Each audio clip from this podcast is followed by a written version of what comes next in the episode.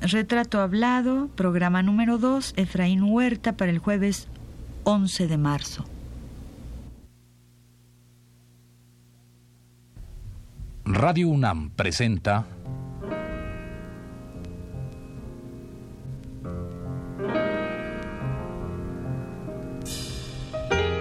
Retrato Hablado.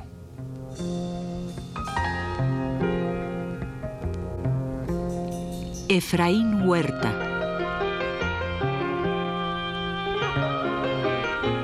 Un reportaje a cargo de Elvira García.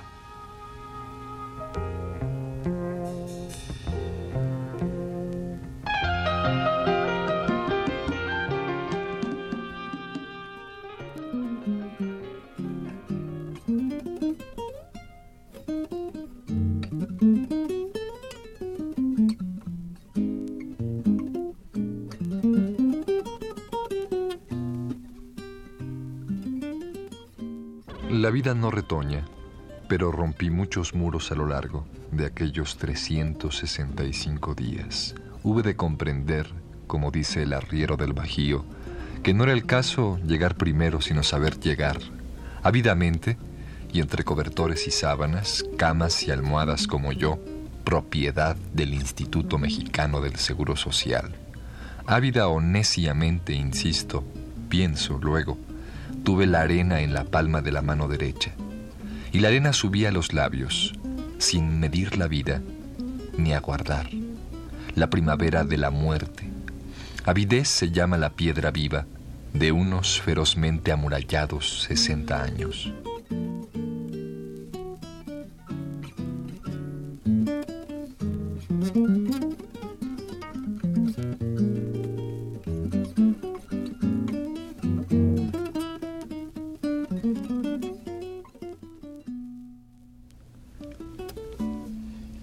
Adentro de los pisos noveno, sexto y tercero, latía ese mundo de sombras y flechas para escarnecer y salvar después de todo los espejos lastimados, la garganta rota, los vellos quemados, los testículos mordidos por el gas, el agua hirviente, hiriente.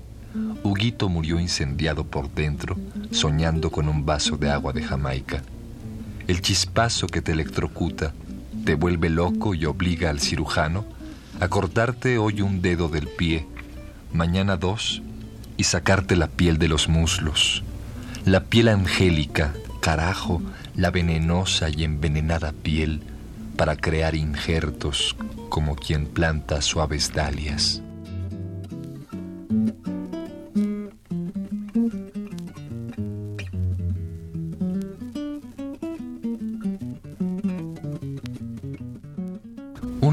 Una cruz de madera, uno me dio el respeto que no merezco, uno se llamaba Jesús, también Mariano, Félix, Bernabé.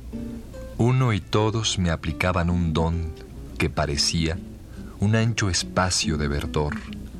Eran mis viejos, jóvenes y niños heridos, todos, todos quemados, como los otros, nosotros hechos polvo por el cáncer fueron y son los que viven, los que vivimos, los alegres guitarreros y vociferantes fuera de este mundo. Los que bien sabían que primeramente Dios, dijeron, la vida no retoña, pero la gran trampa estuvo puesta, y me vi, me veo y no lo creo, a los 365 días, como un poco de tierra árida, ávida, Dije antes, en antes, en denantes, mirando dulces pieles humanas apenas levemente doradas y pies completos.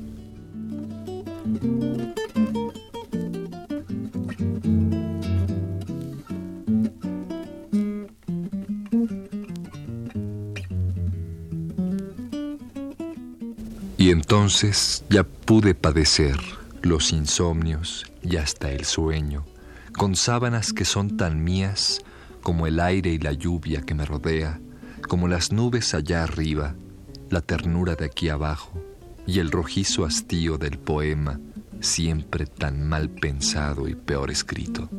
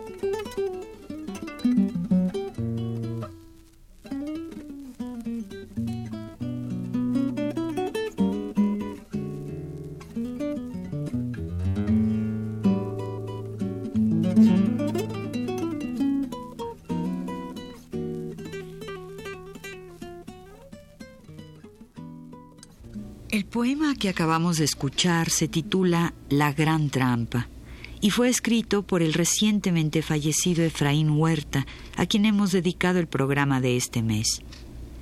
Como lo hicimos la semana pasada, en esta segunda parte del programa también reviviremos otra entrevista hecha al maestro Huerta.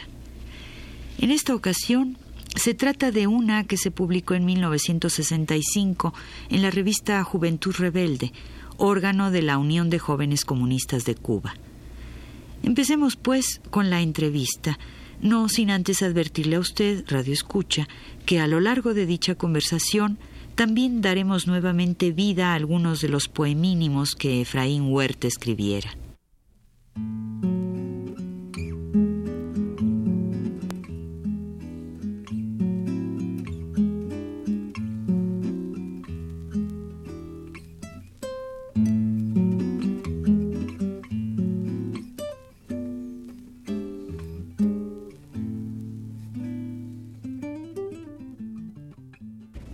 Se despertó su vocación poética?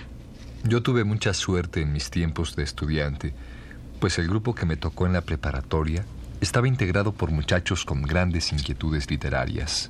Ahí precisamente conocí a Rafael Solana y bajo aquella misma atmósfera también establecí contacto con Octavio Paz, Rafael López Malo, José Alvarado, Enrique Ramírez y otros. Todos ellos, después de yo conocerlos, comenzaron a publicar la revista Barandal y luego Cuadernos del Valle de México. Bajo aquel clima se despertó mi vocación. Recuerdo que Paz publicó su primer libro, Luna Silvestre, en 1933, y Rafael Solana, al mismo tiempo, publicaba también su primer libro titulado Ladera. Y es curioso porque el último libro de Octavio Paz se titula Ladera Este. Por aquel tiempo, Solana fundó la revista Taller Poético, madre legítima de Taller, revista esta última que perteneció a la generación a la que yo pertenezco. Los títulos de Taller Poético y Taller fueron inspirados por Carmen Toscano, que un día llegó y nos dijo, acabo de ver una tienda que se llama Taller de Lunas. Antes de todo esto, yo había comenzado a publicar mis primeros poemas en periódicos de provincia. Mi primer libro, Absoluto Amor, no apareció hasta 1935. Al año siguiente publiqué Línea del Alba. Ah, quiero decirle algo sobre mi primer libro. La edición la pude costear gracias a Carmen Toscano, quien disponía de un dinero, 150 pesos, para comprarse unos zapatos y no sé qué más. Le había dado yo el libro a leer y vino y me dijo, mejor nos gastamos el dinero que tengo en publicar tu libro. Me pareció eso muy bien y entonces hicimos una edición de 50 ejemplares.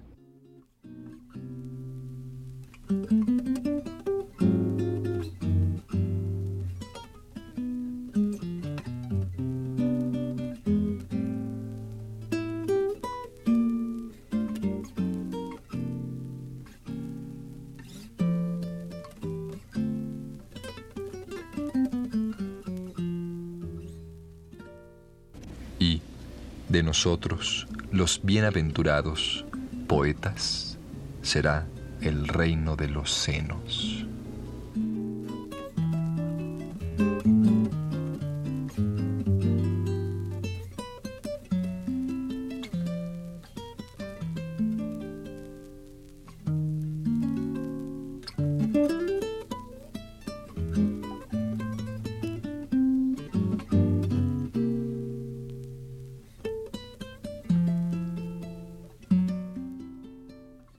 Oiga, maestro Huerta, ¿cuál de entre todos sus libros es el que le gusta más? El que me gusta más es Los hombres del alba. ¿Cómo ve usted la joven poesía mexicana? Muy buena, extraordinariamente buena. A su modo de ver, ¿qué línea siguen estos jóvenes poetas? Creo que hacen de todo. No se podrían clasificar en una línea determinada. Escriben tanto poesía social como amorosa, aunque con frecuencia demasiado objetiva, pero todos ellos escriben muy bien y yo creo que dentro de 10 años, más o menos, harán la mejor poesía de México. ¿Cree usted que superarán a los poetas de su generación, Efraín? Ya lo superaron en muchos aspectos. Hablemos de su generación un poco más. Bueno, mire, nuestra generación nació al impacto de la Guerra Civil Española y... ¿Y qué significó para ustedes esa guerra? Significó abrir los ojos a una realidad que se nos había cerrado en el castillito universitario.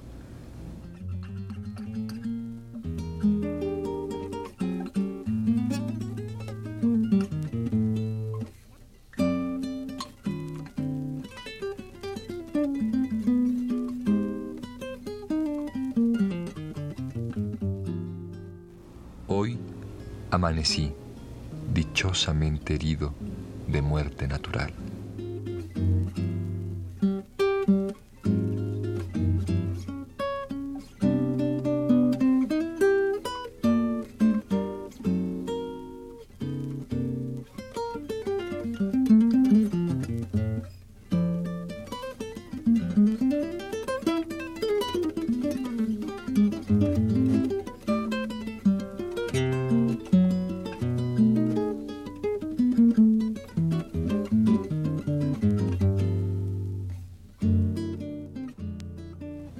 Maestro Efraín Huerta, ¿podría usted decirnos en qué países de lengua española se está escribiendo hoy la mejor poesía? Sí, cómo no, se lo puedo decir. Se está escribiendo la mejor poesía en México, en España, en Cuba, en El Salvador, en Colombia, en Venezuela, Perú, Chile, Argentina y Puerto Rico. En esos lugares se está escribiendo hoy muy bien y en todos esos países hay estupendos poetas jóvenes. Bueno, ¿y qué poetas jóvenes de esos mentados países considera usted más importante? A mí me gustan mucho Roque Dalton de El Salvador y Antonio Cisneros del Perú. Estos dos jóvenes son dos grandes poetas ya.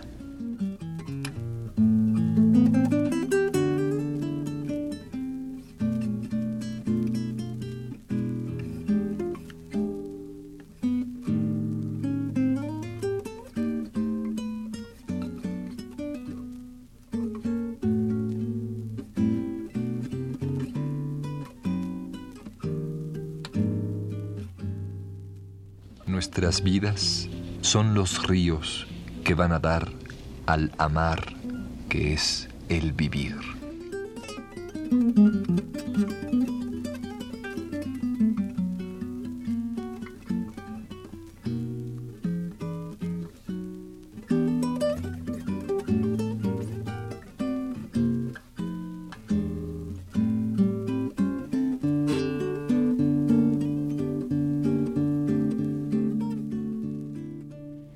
Efraín, ¿podría decirme cuál es a su juicio la misión del poeta?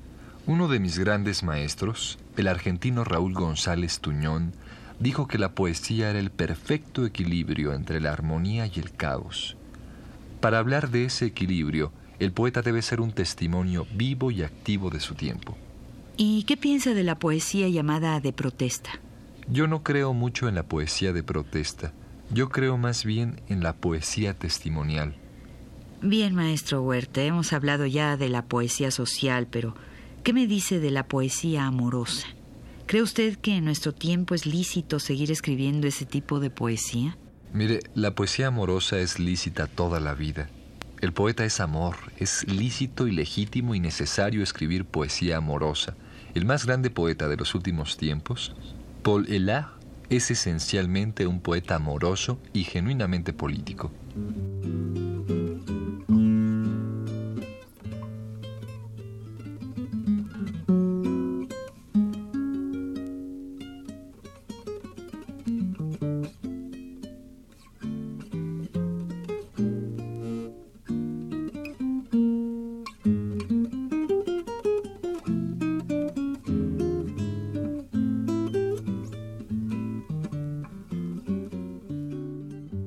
Sucede que me canso de ser Dios. Sucede que me canso de llover sobre mojado.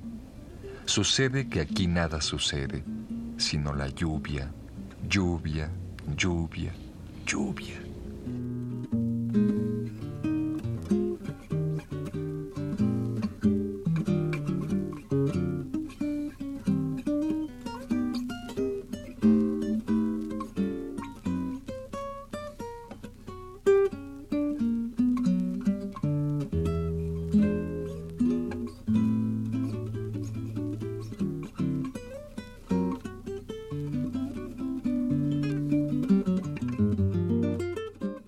Efraín, ¿podría usted definirnos qué es la libertad del poeta?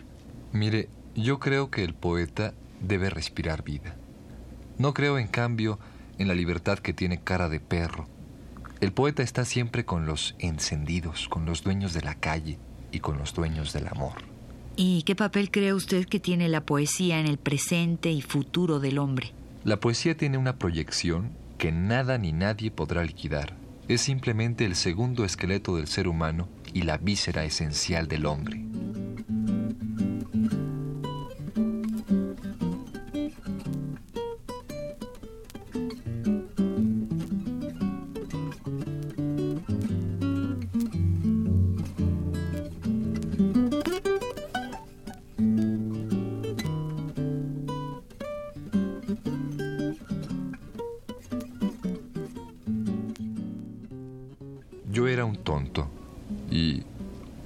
Amado me ha hecho dos tontos.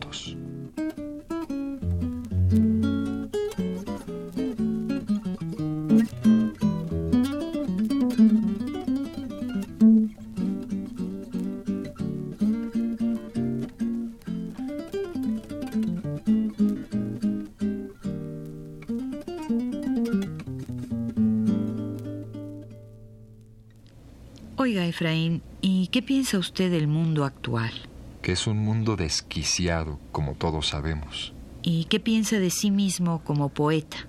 Que soy el poeta más desordenado y más maleducado, retóricamente hablando, de todo México. Sin embargo, creo que hay algunos poemas míos que medio se salvan, por ejemplo, Avenida Juárez, El Tajín, La Raíz Amarga y Los Responsos.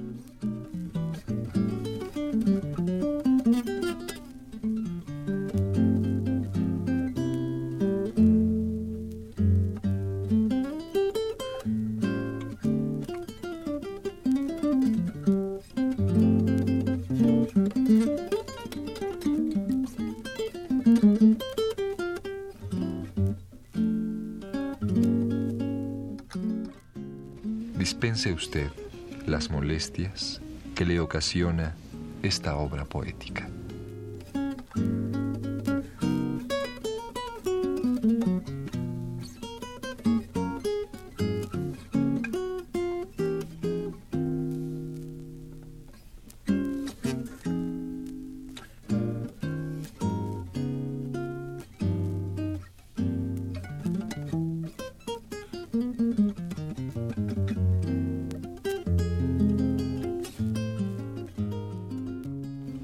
Maestro Huerta, dígame, de no haber sido poeta, ¿qué le hubiera gustado ser? Muy fácil, futbolista o editorialista político. ¿Y qué piensa del amor? Le voy a decir un poemínimo que se llama Tótem y que dice así. Siempre amé con la furia silenciosa de un cocodrilo aletargado. Maestro, por último, ¿podría usted decirnos cómo nacen estos poemínimos? Nacen en cualquier parte, en un automóvil, en el baño. Si quiere copiar algunos, aquí tiene los originales.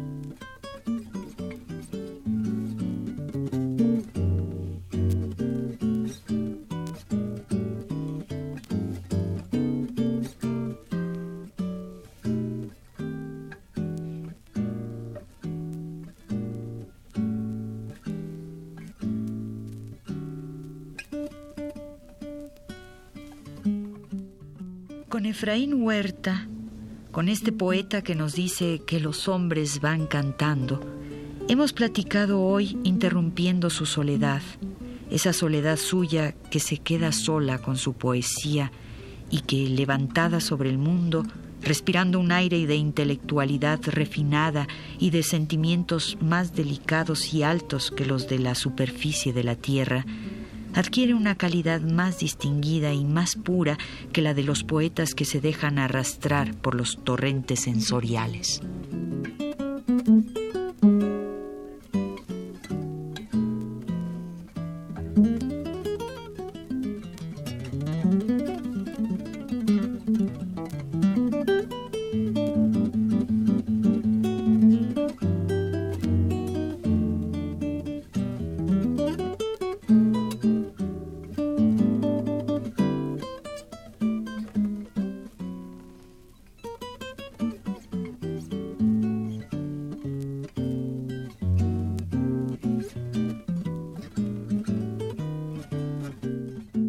Para concluir este segundo programa en el que hemos transcrito la entrevista publicada en Cuba en 1969 y republicada en México en 1982 en el periódico Uno más Uno, queremos dar lectura a un fragmento de un poema de Huerta en el que se hace evidente la preocupación de este creador por las cuestiones sociales y políticas del mundo y de su país.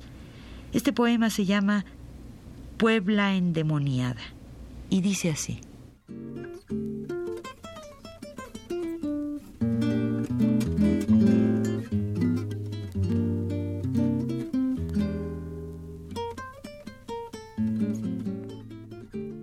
Los asesinos llegan, asesinan y se van.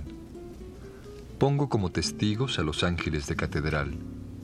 Llegan los gobernadores, los pequeños obispos, los desmadrados párrocos y sacristanes y se van. Llegan los halcones, matan y se van. Los gobernadores no son asesinados, asesinan y allí se quedan para siempre jamás. Los gobernadores ordenan la matanza. La policía dispara, mata y se va. Los banqueros ordenan, roban los ahorros y allí se quedan nadie los moverá. El espectro de William Jenkins aúlla y maulla. Los espectros no matan, pero ya matarán. Ah, pero entonces, a la universidad llega la sucia muerte, y la muerte no muere, pero da.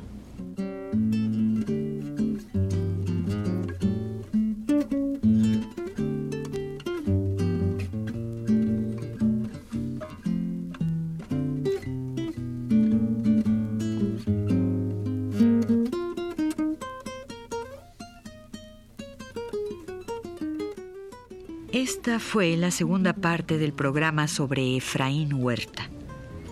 Le invitamos a escuchar la tercera el próximo jueves a las 22.15 horas. Gracias por su atención.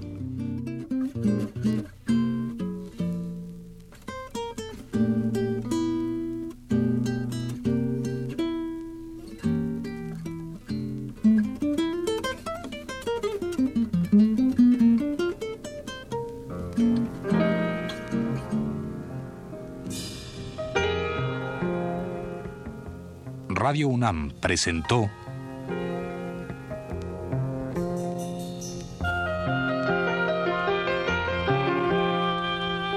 Retrato Hablado.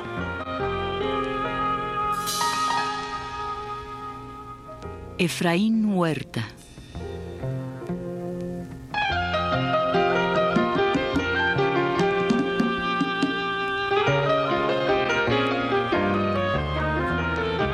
Un reportaje a cargo de Elvira García.